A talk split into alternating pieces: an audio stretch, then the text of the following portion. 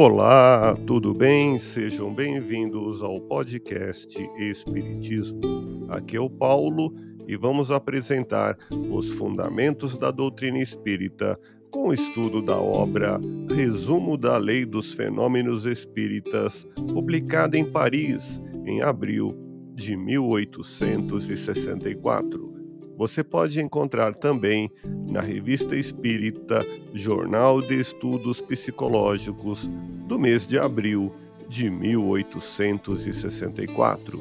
Acompanhe as explicações de Allan Kardec em Resumo da Lei dos Fenômenos Espíritas, capítulo dos Espíritos.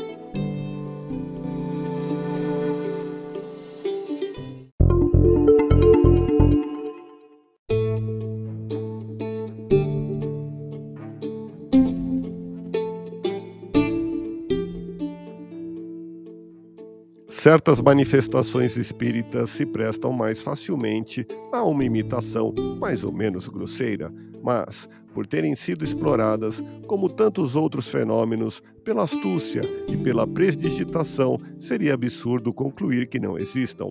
Para quem estudou e conhece as condições normais em que podem produzir-se, é fácil distinguir a imitação da realidade. Aliás, a imitação jamais seria completa e não pode iludir senão o ignorante, incapaz de perceber as nuances características do fenômeno verdadeiro.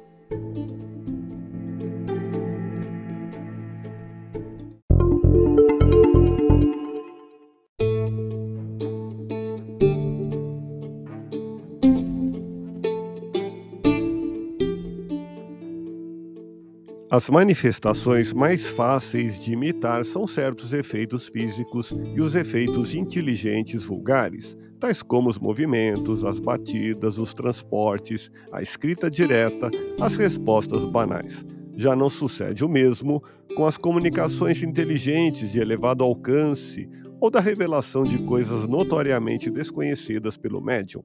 Para imitar os primeiros, basta habilidade para simular os outros, seria preciso quase sempre uma instrução pouco comum, uma superioridade intelectual excepcional e uma faculdade de improvisação, a bem dizer universal, ou dom da adivinhação.